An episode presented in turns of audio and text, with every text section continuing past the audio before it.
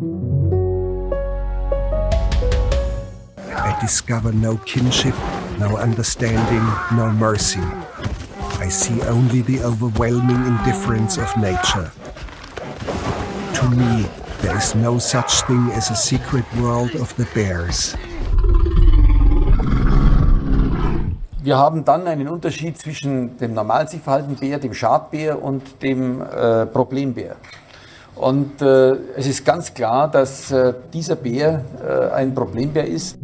Sie haben einen kleinen Zusammenschnitt gehört aus dem Werner Herzog-Film Grizzly Man und der legendären Rede des damaligen bayerischen Ministerpräsidenten Edmund Stoiber zum Problembär Bruno. Ja, wir reden heute an diesem Donnerstag, den 27. April, mal wieder über wilde Tiere, hier bei uns über Raubtiere oder zumindest hier in der Nähe. Der Tod eines Joggers in Südtirol, die Täterin, die Bärin Gaia, der in Oberbayern gesichtete Jungbär, der schon ein Schaf gerissen hat. Sie kommen in diesem Frühsommer, in diesem Frühling gefühlt wieder näher, diese faszinierenden Tiere, wie auch der Wolf, die uns einen Schauer über den Rücken laufen lassen, aber doch aus der städtischen Entfernung, zum Beispiel hier aus unserem Studio in Frankfurt, natürlich gut und leicht wahrzunehmen sind. Anders ist es, wenn Sie Schafe züchten, andere Nutztiere und morgens ein Blutbad vorfinden. Ja, darüber reden wir heute im FAZ-Podcast für Deutschland, das Miteinander von Mensch und Raubtier in Deutschland und Europa, ob das überhaupt möglich ist und wenn ja, wie. Wir sprechen unter anderem mit dem zuständigen Menschen beim Tierschutzbund WWF und unserem Italien-Korrespondenten. Herzlich willkommen also beim FZ-Podcast für Deutschland. Mitgeholfen heute hat Yannick Grün. Ich bin Andreas Grobock und ich habe noch eine kleine Korrektur. Ich habe gestern gesagt, unser neuer Auslandspodcast startet am Samstag.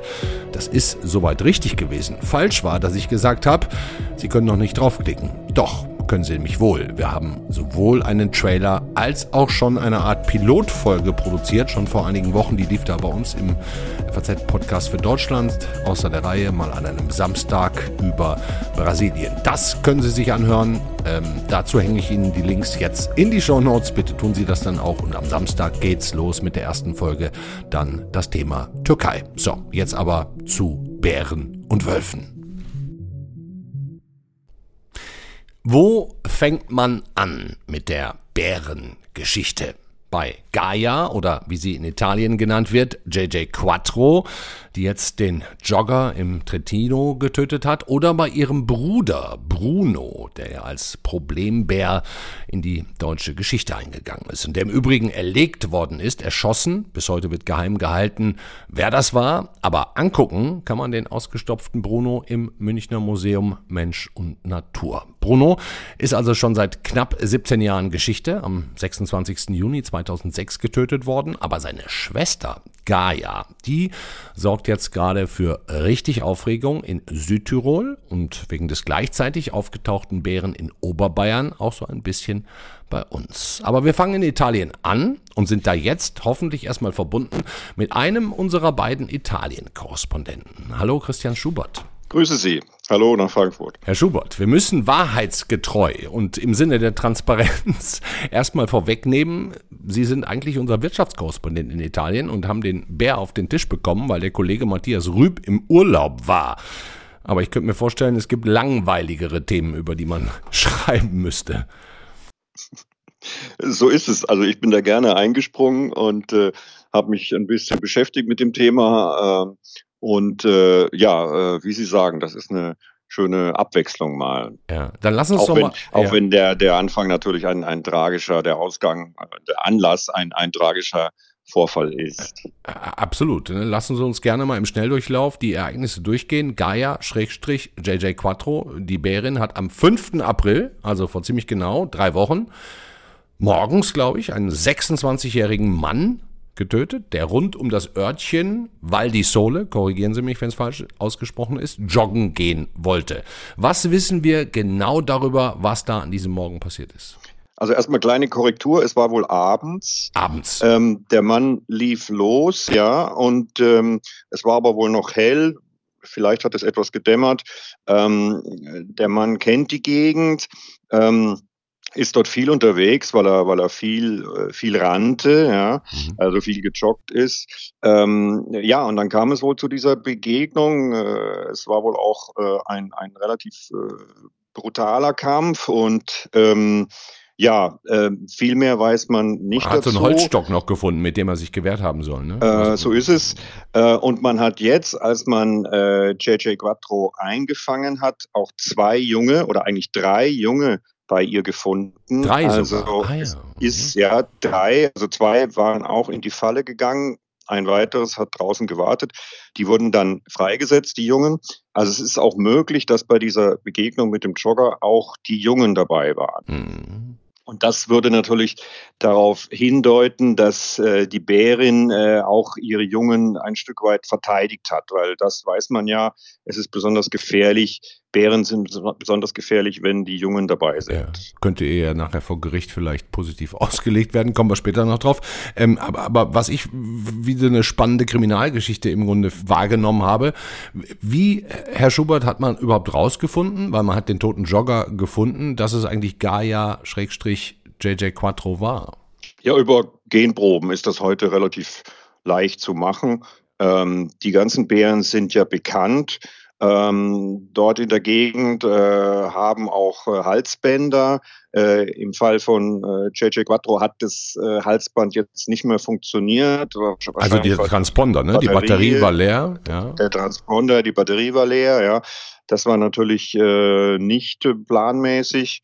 Ähm, aber die Bären sind bekannt dort und die äh, Behörden äh, verfolgen sie und ähm, haben schon lange mit ihnen zu tun, haben, haben Erfahrung mit diesen Tieren. Ja. Erzählen Sie uns nochmal, wie, wie wurde Gaia genau gefangen? Wie wurde das gemacht und wie wurde die überhaupt gefunden? Wenn der Transponder mit der Batterie ja, ja leer ist, ist es ja auch nicht so einfach. Ja, es hat ja auch mehrere Tage gedauert. Also man hat sie dann äh, schon längere Zeit verfolgt und, ähm, und dann offenbar mit, mit Obst und, und, und, und, und solchen äh, Lockmitteln äh, angelockt in so eine große Rohrfalle, so, so wurde das beschrieben. Mhm. Und ähm, ja, und dann ging sie in diese Falle und wurde dann betäubt und wurde in ein Gehege äh, in der im Trentino gebracht, äh, wo sie sich heute noch aufhält. Äh, und am 11. Äh, Mai spätestens soll ein Gericht hier entscheiden darüber, ob sie nun eingeschläfert werden soll oder nicht. Der Provinzgouverneur hier hat äh, das gefordert. Ähm, aber die ganze äh, Stimmung ist sehr aufgeheizt. Also viele Tierschützer protestieren und wollen, dass sie, dass die Bärin eben nicht getötet wird. Ähm, das Urteil, auf das Urteil wartet man jetzt einfach. Also zuerst wurde ja, glaube ich, sogar entschieden, die wird getötet und dann gab es eine Unterschriftenliste, eine, eine, Unterschriftensammlung, dann wurde es aufgehoben und äh, jetzt, was ist das für ein Gericht? Was genau entscheiden die dann? Am 11. Mai haben Sie gesagt. Ja, also spätestens am 11. Mai heißt es. Äh, ja, über das, das äh, Leben oder Nicht-Leben letztlich dieser, dieser Bärin. Sie ist ja vor drei Jahren äh, schon mal auffällig geworden, als sie zwei Personen, einen Mann und seinen Sohn, angegriffen hat. Damals hat der gleiche Provinzgouverneur, äh, Maurizio Fugatti heißt der, ähm, auch schon den Abschuss gefordert. Und damals hat auch das Gericht äh, den Abschuss gestoppt. Und ähm, also die Bärin konnte dann in, in freier Natur weiterleben. Und jetzt kam es halt zu diesem tödlichen Angriff. Das heißt, ähm, der Druck steigt natürlich Absolut. jetzt. Ähm, aber äh, man, man, man weiß einfach noch nicht, äh, welche Möglichkeiten es denn gäbe. Äh, gäbe. Also es ist wohl sicher, dass sie nicht wieder freigesetzt wird, das ist klar. Aber könnte sie in einem Gehege aufgenommen werden, wie zum Beispiel ihre Mutter, die ihre ja, Mutter Jurka, ja, auch die Mutter von Bruno, die im Schwarzwald lebt, genau. Ist das ganze Ding ein großes Thema in den italienischen Medien, Herr Schubert? Ja, schon. Also ähm, auf jeden Fall in den lokalen und regionalen Medien, teilweise auch in der nationalen Presse.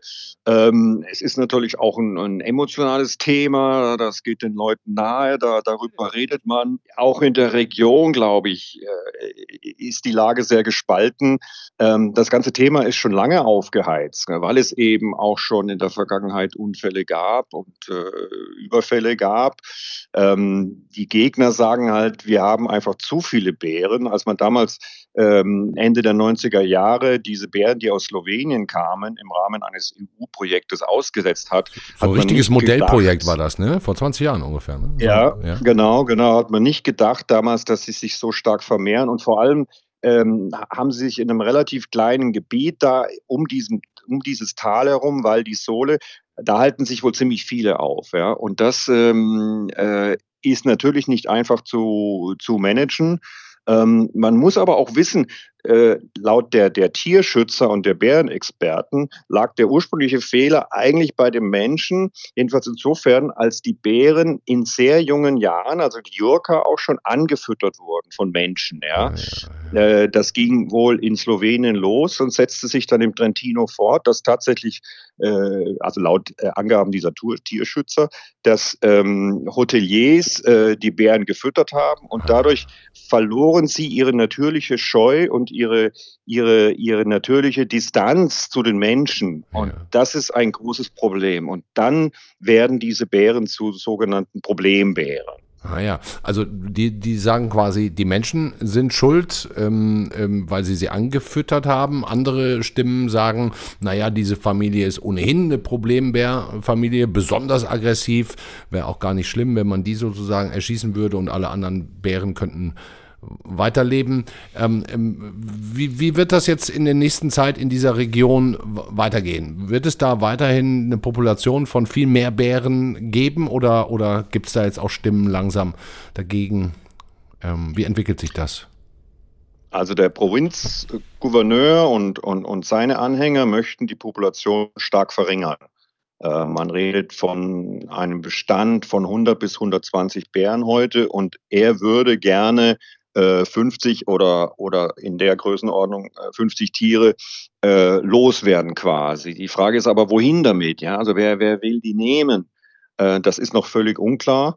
Ähm, es, sind, es ist mindestens ein weiterer Bär unterwegs, der als sogenannter Problembär gilt und eigentlich auch diesen will der Provinzgouverneur äh, abschießen lassen. Mhm. Ähm, aber dazu gibt, gibt, es noch keinen Beschluss. Also äh, insofern ist die Lage jetzt äh, erstmal unklar und alle Aufmerksamkeit richtet sich halt äh, auf die Entscheidung äh, um, um Gaia oder JJ4. Ja, in genau, ziemlich genau zwei Wochen wird das sein, am 11. Mai.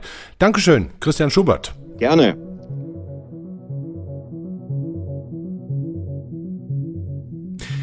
Jetzt haben wir ein paar Fakten gehört über Gaia-JJ Quattro aus dem Trentino und es würde uns hier vielleicht nur ein bisschen gruseln aus der Entfernung, wenn nicht quasi zeitgleich in Oberbayern in, im Raum Rosenheim auch ein Bär gesichtet worden wäre und der nicht auch schon ein Schaf gerissen hätte. Hat aber. Reden wir also über Bären in Europa und Deutschland. Vielleicht streifen wir am Ende nochmal ganz kurz die Wölfe die ja auch ja, ein wildes Tier sind und die von der wachsenden Anzahl her eigentlich das viel größere Problem wären, wenn wir es Problem nennen wollen würden. Aber jetzt machen wir es nicht mehr so kompliziert, sondern holen uns jetzt erstmal den Programmleiter Wildtiere des WWF in Deutschland an Bord und ich freue mich sehr. Hallo, Moritz Klose. Hallo, ich freue mich auch. Herr Klose, um direkt zu Beginn für unsere klugen Hörerinnen und Hörer keine Missverständnisse aufkommen zu lassen, Sie werden hier in den nächsten Minuten als Anwalt der Tiere auftreten. Richtig? Ja, als Anwalt der Tiere und der Natur, das kann man schon so sagen. Dann dürfen Sie jetzt zuerst mal, vielleicht, wenn Sie mögen, ein Plädoyer halten für Gaia, JJ ne, Quattro, über deren Leben oder Tod ja ein Gericht in etwa zwei Wochen entscheiden wird. Ja, vielleicht halte ich lieber ein äh, Plädoyer für die Bären an sich, denn ich bin ja kein Tierschützer, sondern ein Artenschützer. Und uns Artenschützern geht es ja darum, äh, ja, Populationen von Wildtieren zu schützen, zu erhalten, dauerhaft zu sichern. Und so hat auch der Bär ähm, hier eine Rolle in Europa, eine, äh, eine Berechtigung hier in unseren heimischen Wäldern zu leben. Äh, denn ja, wie viele andere Wildtiere auch, gehört er nun mal dazu. Ja. Aber viele. Gehört Jahre er dazu? Das, das sagen Sie jetzt so. ich glaube, das ist auch eine Diskussion. Ne? Gehört er dazu? Er gehörte mal vor 200 Jahren dazu. Vor 2000 Jahren gehörten auch Löwen dazu. Weiß nicht, ob wir die wieder wollen. Ja. Was gehört dazu, was nicht? Gehört der Bär dazu? Ja, ich denke, der Bär gehört dazu, wie auch der Wolf, der Luchs, der Fuchs, das Reh. Ähm, die Wildtiere gehören dazu. Wir Menschen haben irgendwann mal beschlossen, sie auszurotten und jetzt kehren sie im Prinzip von alleine zurück, weil wir ja auch als Menschen gemerkt haben, okay, die Tiere sind irgendwie wichtig für unsere Ökosysteme, also für das Funktionieren der Natur. Deswegen haben wir sie unter Schutz gestellt in den 90ern und jetzt kehren sie eben zurück. Mhm. Und da gibt es natürlich Konflikte mit dieser Rückkehr, aber es gibt auch Möglichkeiten, wie man dieses äh, Zusammenleben ganz gut gestalten kann. Da bin ich überzeugt. Dann sagen Sie uns doch zunächst mal, was ist denn das Gute an der Rückkehr? Ja, das Gute an der Rückkehr ist, ähm, die diese großen Wildtiere, die haben, wie gesagt, eine Funktion im Ökosystem. Sie sind im Prinzip ja die, die Spitzenprädatoren. Sie sorgen also dafür, dass äh, andere Tiere äh, reguliert werden. Ähm, sie sorgen dafür, dass äh, Samen verbreitet werden auf, an ihrem Fell. Mhm. Ähm, sie sorgen für ein, ein Gleichgewicht. Und ich finde letztendlich, ja, haben sie auch einfach ein, ein Lebensrecht ihrer selbst wegen. Also wer sind, wieso ist es denn an uns zu entscheiden, ist jetzt eine Art nützlich oder schädlich oder hat hm. sie ein Bleiberecht oder nicht? Hm. Äh, ist denn diese Bärenwiederansiedlung in Trentino aus Ihrer Sicht trotz dieses Zwischenfalls ein, ein gutes Projekt, das Sie auch als, als ähm, Blaupause für Deutschland nehmen würden? Ja, man hat sich ja damals entschieden, die, die Alpenpopulation der Bären retten zu wollen. Äh, die stand kurz vor dem Aussterben und hat deswegen eben Bären aus Slowenien nach Italien, nach Trentino gebracht. Mhm. Und ähm, die Bären haben sich da sehr, sehr gut entwickelt. Ähm, sehr gut sogar, ne? sogar, Sehr viele geworden. Mehr gut. als es eigentlich werden sollten sogar. Ne? Wissen Sie genau, genau. Zahlen? Ja. Ja, man hat, man war davon ausgegangen, dass es mal bis zu 40 bis 60 Bären geben wird. Jetzt sind es um die 100. Mhm. Und das ist natürlich, ähm, ja, wenn man es aus, aus Populationsentwicklungssicht betrachtet, ein Erfolg, dass sich die Bären da so schnell vermehrt haben. Mhm. Aber es zeigt sich jetzt auch, dass es natürlich eben äh, Herausforderungen gibt, wenn äh, Bären in einer so dicht besiedelten Landschaft, auch in einer relativ großen Dichte, auftauchen. Mhm. Und ähm, ich glaube, man muss jetzt so ein bisschen nachjustieren einfach bei dem Projekt. Ich würde jetzt überhaupt nicht sagen, wie es andere machen, dass das Projekt was, gescheitert was heißt ist. Nachjustieren, ähm, die überzähligen Bären abknallen? Nein, ich denke, dass äh, das. Entschuldigung, das dass ich das so, so hart formuliere. Ja, aber das tut man glaub, ja letztlich ähm, bei Hirschen, Wildschweinen und so weiter auch. Ne? Man reguliert eine gewisse Mindestmenge ähm, oder man reguliert eine Menge. Müsste das bei den Bären auch passieren? Ja, man muss sich angucken, welche Bären äh, sorgen für Konflikte. Und die überwiegende Zahl der Bären, die verhält sich ja vorsichtig, die bekommen die wenigsten Menschen zu Gesicht, die sind die meiste Zeit im Wald, in den Bergen und lassen sich auch nicht in Siedlungen blicken. Ich glaube, es sind zwei Sachen. Man muss jetzt zum einen natürlich auch gucken, einzelne Bären, die sich eben vielleicht problematisch verhalten, wie das ja auch bei JJ4 schon äh, vor zwei oder drei Jahren der Fall war. Da hätte man vielleicht früher reagieren müssen und solche Problembären, wie sie immer genannt werden, eben ja früher, ähm, früher entfernen tatsächlich. Das sage ich auch als Artenschützer. Mhm. Und das andere ist aber. Ähm, also das wäre schon für Sie okay, wenn da so ein Bär echt problematisch ist, charakterlich, aggressiv, vielleicht ja auch durch Menschen Menschen schuld, weil die ihn zu viel angefüttert haben über Jahre, aber dann hat sich der Charakter so entwickelt, dann würden sie auch sagen, ist das auch schon okay, dass man so ein Tier dann mal aus der ja, Schusslinie nimmt. Ja, Sie sprechen da schon was Wichtiges an. Solche Tiere, Bären werden ja nicht als Problembären geboren, sondern sie werden als Bären geboren und häufig durch menschliches Fehlverhalten eigentlich werden sie dann zu Problembären, eben wenn sie zum Beispiel angefüttert werden durch uns Menschen. Und äh, ja, ich bin überzeugt, äh, wenn diese Tiere ein, ein Risiko darstellen für uns Menschen äh, oder auch wiederholt ungeschützte Nutztiere erbeuten, dann müssen diese Tiere geschossen werden, letztendlich auch um nicht die Akzeptanz für die gesamte Art zu gefährden. Ja. Gut, dass Sie das auch als Artenschützer äh, so, so offen sagen. Ähm, jetzt lassen Sie uns doch mal so ein bisschen über die Alpen fliegen und nach ähm, Süddeutschland kommen. Was wissen wir denn, Herr Klose, über diesen Bär in Bayern? Wo kommt der her? Was ist das für einer? Wie groß? Wie schwer? Was will der da? Ja, so wahnsinnig viel wissen wir noch nicht über den. Äh, wir wissen, dass er äh, Anfang April wurden Spuren im Schnee nachgewiesen. Ähm, und ein paar, ja, ein paar Tage später wurden äh, getötete Schafe gefunden, die mit sehr hoher Wahrscheinlichkeit eben auch diesen Bären zugeordnet werden konnten. Äh, niemand hat den Bären bisher gesehen und wir wissen auch, haben auch noch nicht die Ergebnisse der genetischen Analysen von diesen Schafsrissen. Darüber wird man dann eben sehen können mit hoher Wahrscheinlichkeit, welches Individuum ist, äh, ist das. Also, und dann weiß man auch, ist dieser Bär schon bekannt oder nicht. Ja. Ähm, der wird aus, de, aus Österreich halt ähm, zu uns gewandert sein. Äh, seit Jahren sind äh, Bären aus dem Trentino wandern nach Österreich und seit drei oder vier Jahren hat es ja auch schon immer jetzt einzelne Nachweise von Bären tatsächlich auch in Bayern gegeben. Und ähm, genau, insofern wird das jetzt auch ein Bär sein, der eben aus Italien über Umwegen ähm, beziehungsweise über Österreich äh, nach Bayern gekommen ist und da jetzt umherläuft. Vielleicht ist er auch schon wieder zurück in Österreich. Das wissen wir gerade nicht. Ja. Ja, ich muss an dieser Stelle mal kurz, Herr Klose, verzeihen Sie es mir, die besten Grüße nach Fraßdorf schicken, einen meiner absoluten Lieblingsorte in Deutschland, ein kleines Dorf im Chiemgau. Nicht weit von diesem Steinpilz-Suchgebiet eines meiner besten Freunde ist dieser bayerische Bär in eine Fotofalle tapst. Ähm, was, Herr Klose, sind das denn für Bären, die da überhaupt nach Deutschland kommen? Sie sagen, die kommen aus Österreich, aus der Schweiz, vielleicht von noch ein Stückchen weiter. Sind, sind das verzweifelte Jungmännchen auf der Suche nach der großen Liebe, die sie dann aber hier ja nicht finden, weil hier keine Weibchen sind und dann hauen die eigentlich im Prinzip wieder ab? Wie, wie, wie ist da die Gesamtlage? Die emotionale ja, Bärenlage? Sie haben es im Prinzip schon beantwortet. Also das sind äh, im Trentino gibt es eben immer mehr Bären. Das heißt, im, im Trentino ist auch äh, der Lebensraum für die Bären langsam gesättigt und deswegen wandern eben junge Tiere ab auf der Suche nach neuen Lebensräumen, neuen Gebieten. Das sind vor allen Dingen tatsächlich äh, männliche Jungbären. Ja. Die wandern dann zum Teil auch recht weite Strecken und ähm, ja, und dann eben auch bis, bis, bis nach Deutschland, bis nach Bayern. Und das zeigt uns ja eigentlich, dass auch hier im bayerischen Alpenraum ähm, geeigneter Lebensraum für die Bären zur Verfügung steht und dass wir uns eigentlich darauf einstellen müssen, dass immer mal wieder so ein Bär ähm, hier ja, rüberkommt äh, nach, nach Bayern.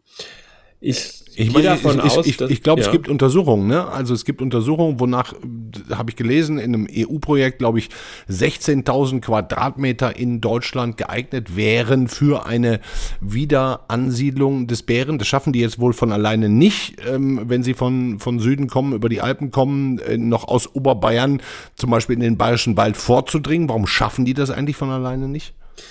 Ja, das liegt daran, dass ähm, alles nördlich der Alpen ja schon wirklich sehr, sehr zersiedelt ist. Ähm, also es gibt Barrieren, Straßen, Siedlungen, ähm, Schienen und das ist natürlich ein großes Hindernis für die Bären. Äh, deswegen gehe ich auch davon aus, dass wir nie eine eigenständige deutsche Bärenpopulation haben werden. Ich Nein. glaube, dass in Zukunft schon immer mehr Bären auch nach Deutschland kommen können, aber dass die sich immer im grenzübergreifend mit Österreich, im, im Österreich auch aufhalten. Äh, denn so viel geeignete Bärengebiete haben wir nicht. Also ich glaube, außerhalb der bayerischen Alpen äh, ist die Wahrscheinlichkeit, dass sich da mal ein Bär dauerhaft niederlässt, doch eher gering. Ja. Jetzt nehmen wir mal an, und da sende ich nochmal zum zweiten Mal die Grüße nach Fraßdorf, weil ich weiß, dass da die Gespräche auch am Stammtisch stattfinden. Jemand aus meinem Bekanntenkreis in Oberbayern würde einem Bären, diesem Bären zufällig begegnen. Könnte man sich da eigentlich, Herr Klose, besser verhalten als der Jogger in Südtirol? Ja, das kann man, äh, denn wir sehen auch in Ländern, wo es eben viele Bären gibt und viele Bärenbegegnungen, wie zum Beispiel in Nordamerika. Ich war selbst auch schon in Alaska in einem Nationalpark mit der höchsten Braunbärendichte weltweit. Ähm, da hat man ein ganz anderes Bewusstsein, wie man sich verhält im Bärengebiet. Und ähm, wenn man, also das, die wichtigste Regel ist erstmal auf sich aufmerksam zu machen, dass der Bär weiß, okay, da ist ein Mensch, aber von dem geht gar nicht unbedingt eine Gefahr aus. Mhm. Denn der Bär würde sich eigentlich in den meisten Fällen schon zurückziehen, wenn er hört, da ist ein Mensch. Und das ist eben wichtig, dass man ja den Bären nicht erschreckt. Also zum Beispiel, wenn da irgendwie eine Kurve im Wald ist und äh, dann, dann mache ich halt mal kurz auf mich aufmerksam, äh, vermutend, dass hinter dieser Kurve ein Bär sein könnte, mhm. um den praktisch vorzuwarnen, ich komme. Also auf sich aufmerksam machen durch Erzählen, auch ein Lied singen oder miteinander reden. Man also laut sein. Bärenglöckchen. Ne? Laut sein. Mhm. Laut sein eigentlich, genau. Also in Amerika sagt man be bear aware and äh, also sich bewusst sein, dass der Bär da ist und dem Bären auch klar machen, dass man da ist. Und ähm, wenn man dann tatsächlich doch einen Bären zu Gesicht bekommt, dann gilt es, Ruhe zu bewahren, sich langsam zu Das ist ja wie das mit den Hunden, ne? Zeigen Sie vor dem Hund keine Angst. Das sage ich meinem Sohn auch immer wieder. Hat er doppelt so viel Angst. Aber gut, okay, lassen wir es mal so ich, dahingestellt. Ich weiß. Und, und, es, wird, es wird noch schlimmer, denn Sie müssen wirklich äh, die Nerven bewahren. Denn falls ein Bär Sie tatsächlich angreifen sollte, dann ist die Empfehlung, und das hat sich gezeigt, dass das wirklich in 99,9 Prozent der Fälle wirklich hilft, stellen Sie sich tot. Das heißt, legen Sie sich auf den Bauch ähm, und äh, nehmen Sie die Hände über den Nacken und äh, stellen Sie sich tot, weil dann hat der Bär im Prinzip ja keinen Grund mehr, sie anzugreifen, weil der Bär greift sie nicht an, weil er sie fressen möchte, sondern nur, wenn er sie als Gefahr für sein Leib und Leben wahrnimmt. Und wir gehen davon aus, das zeigen halt tragischerweise auch die Verletzungen des getöteten Joggers, dass der Jogger versucht hat, zurückzukämpfen. Und wenn man zurückkämpft, dann, dann verliert, verliert man, man gegen ne? so einen Bären. Mhm. Ja. Ähm, was in Amerika auch gemacht wird, was hier noch nicht so äh, verbreitet ist, ist sogenanntes Bärenspray. Das ist also Pfefferspray, was aber ähm, sehr weit sprüht, also 5, 6 Meter.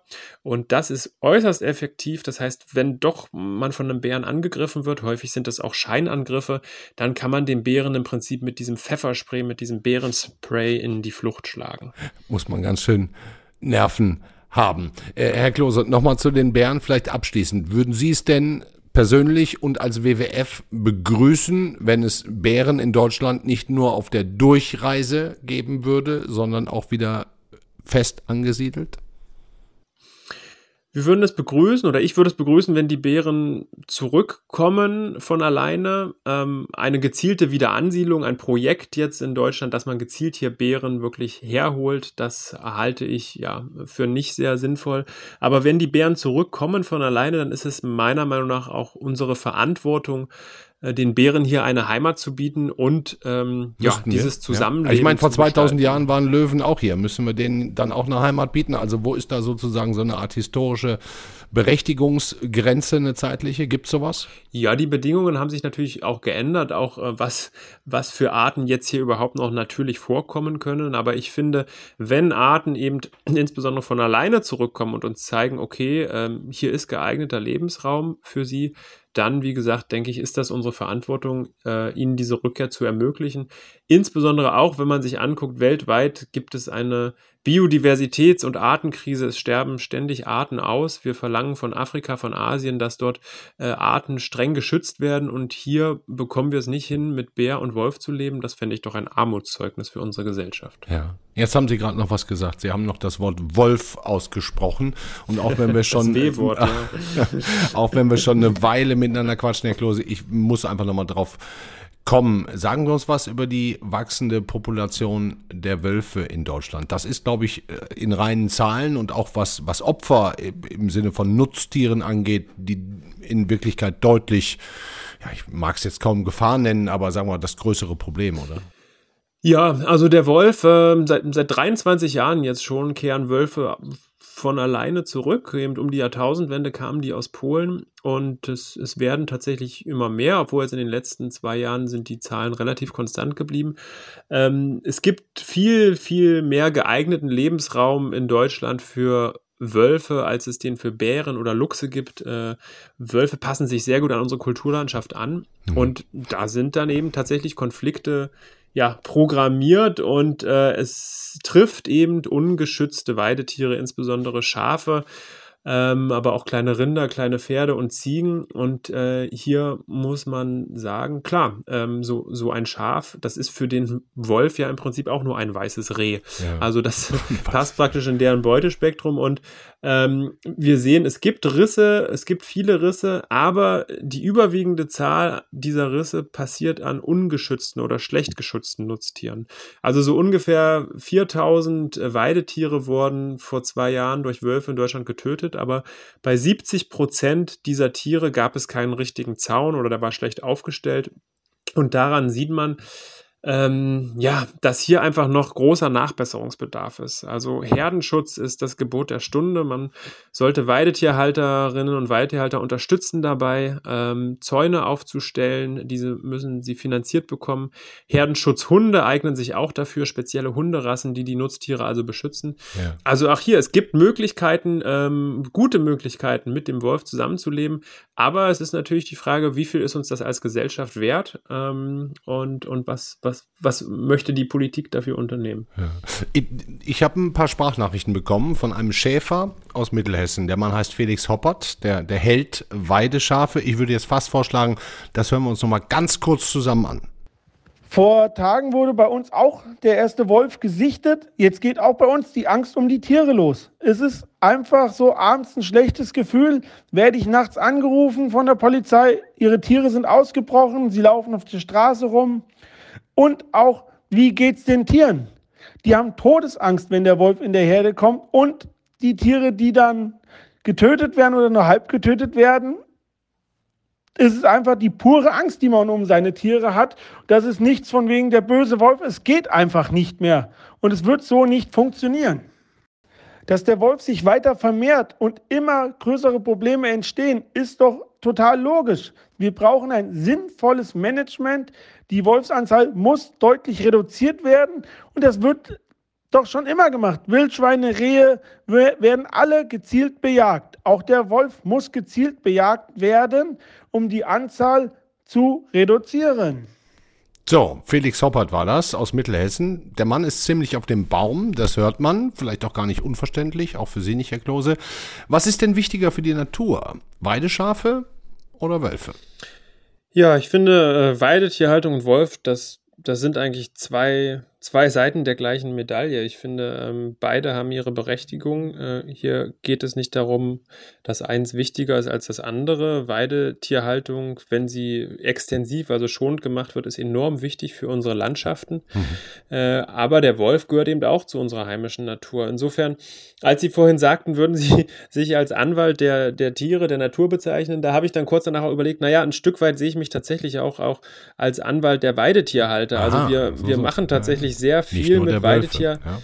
Nicht nur der Wölfe, weil ähm, wir gucken natürlich auch in unseren Projekten, äh, versuchen wir mit Weidetierhaltern zusammenzuarbeiten äh, und zu gucken, wie funktioniert dieses Zusammenleben, wie kann man Herdenschutz verbessern.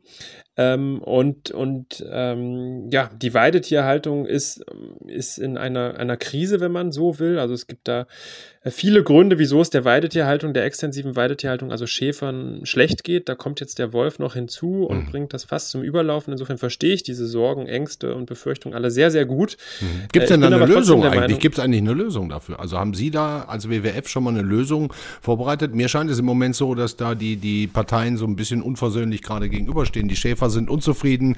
Die Politiker, Stichwort Söder, die wollen jetzt sofort im Sinne, also im Zuge des Bären, äh, härtere Ich darf Wölfe schießen Gesetze durchsetzen. Was ist denn da Ihr Vorschlag? Wie kann man denn besser miteinander? Mhm.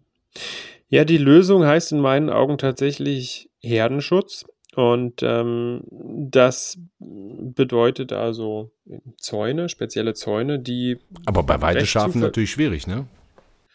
Naja, das wird, das ist natürlich in, in, in Bergregionen ist das schwieriger als im Flachland. Im Flachland wird das schon vielfach eingesetzt. Also da gibt es ja wirklich Zäune, die zuverlässig Wölfe abhalten. Herdenschutzhunde, bestimmte Hunderassen eben, die Eindringlinge wie Wölfe abhalten. Und ich finde, was wir hier in Deutschland noch gar nicht diskutieren, ist das Thema äh, Behirtung, also aktive Behirtung. Das heißt, wie man das in, in der Schweiz zum Beispiel macht, da werden eben Schafshirten äh, finanziert ähm, gefördert, äh, die täglich die ganze Zeit äh, eben bei den Tieren sind, bei den ah, Nutztieren. Und da könnte sogar Deutschland auch von der EU Gelder bekommen, um diese Hirtengehälter ah, zu bezahlen, ja. aber leider macht das bisher kein Bundesland. Und insofern der Vorstoß von Herrn Söder gerade, ähm, Wölfe leichter zu schießen, das ist in meinen Augen auch absolute Wahlkampfrhetorik. Mhm. Hier werden leichte Lösungen vorgegaukelt, die aber eigentlich keine Lösungen sind und zudem noch äh, EU-rechtswidrig. Also äh, ich noch. glaube tatsächlich, ja, dass Herr Söder hier ähm, ja über seine äh, über seine ver verpasste oder verfehlte Wolfspolitik der letzten Jahre jetzt äh, versucht, schnell nochmal vor, Wahl, vor der Wahl ein äh, einen Radierer anzusetzen. Ja, genau. Ja, die verpasste Wolfspolitik, schön, äh, wie Sie das benennen. Also ich meine, grundsätzlich scheint es mir so, wir, wir wohnen hier in Frankfurt, ähm, es gibt äh, viele Großstädte in, in, in Deutschland, wo die Menschen sich freuen, dass sie gute Nachrichten lesen über das Überleben seltener Tiere, über, ne, über das Wiederkehren von Wölfen, über das, äh, über Bären, die sich hier bei uns auf der Suche nach Liebe verirren, während die Almbauern und Schäfer das kalte Grausen kriegen. Abschlussfrage, Herr Klose. Können Mensch und in Anführungszeichen gefährliches Tier, Bär, Wolf, auf Dauer zusammenleben? Mit Weidetieren? Ja. Geht das? Ich denke, ich denke, ein, ein Zusammenleben zwischen Menschen, Weidetieren und Wildtieren ist möglich. Es braucht äh, Regeln für beide oder für alle, sage ich mal. Äh, das sagte ich ja schon, dass auch eben äh, einzelne Tiere, die sich wiederholt gefährlich, auffällig verhalten, die, die müssen entnommen werden, keine Frage. Also entnommen heißt, die darf man dann auch aus Ihrer Sicht, aus Sicht des WWF tatsächlich entnehmen, Schrägstrich, abschießen. Genau, wenn sie gefährlich, wenn sie gefährlich für den Menschen werden oder wiederholt geschützte Weidetiere töten, dann, ähm, dann ist es okay. Sinnvoll dass, sogar. Ähm, Sinnvoll und genau, okay und sinnvoll ist es, äh, dass diese Tiere dann auch erschossen werden. Aber ähm, das ist ja häufig nur der, die letzte Eskala Eskalationsstufe. Vorher haben wir ja noch ganz viele Möglichkeiten, diese Konflikte zu entschärfen, eben durch, durch Herdenschutz, durch Aufklärung, ähm, durch äh, ja, umsichtiges Verhalten. Ähm, genau, also das ist auf jeden Fall möglich, dieses Zusammenleben. Äh, aber es braucht natürlich insbesondere für die Betroffene vor Ort äh, auch eine entsprechende Unterstützung. Vielen Dank für das sehr interessante und ehrliche Gespräch. Moritz Klose vom WWF, Programmleiter Wildtiere in Deutschland. Vielen Dank Ihnen. Sehr gerne, ich danke Ihnen auch. Ja, das war der FAZ-Podcast für Deutschland an diesem Donnerstag, den 27. April. Wir wollten eigentlich noch kurz mit ähm, unserem bayerischen Korrespondenten Timo Frasch sprechen über das, was Markus Söder da gerade ausnutzt. Der Bär kommt und die Wölfe sollen leichter abgeschossen werden. Wir wollten auch mit dem bayerischen Umweltministerium sprechen, hat alles nicht funktioniert. Müssen wir nochmal in die Zukunft schieben, beziehungsweise Sie verweisen auf unsere Texte in der Zeitung und auch online auf Faznet. Auch da hänge ich Ihnen ein bisschen was in die Shownotes. Also, das war's für heute. Machen Sie es gut. Morgen ist die Kollegin Corinna Bodras für Sie da. Freue ich mich drauf. Schönen Abend Ihnen. Ciao.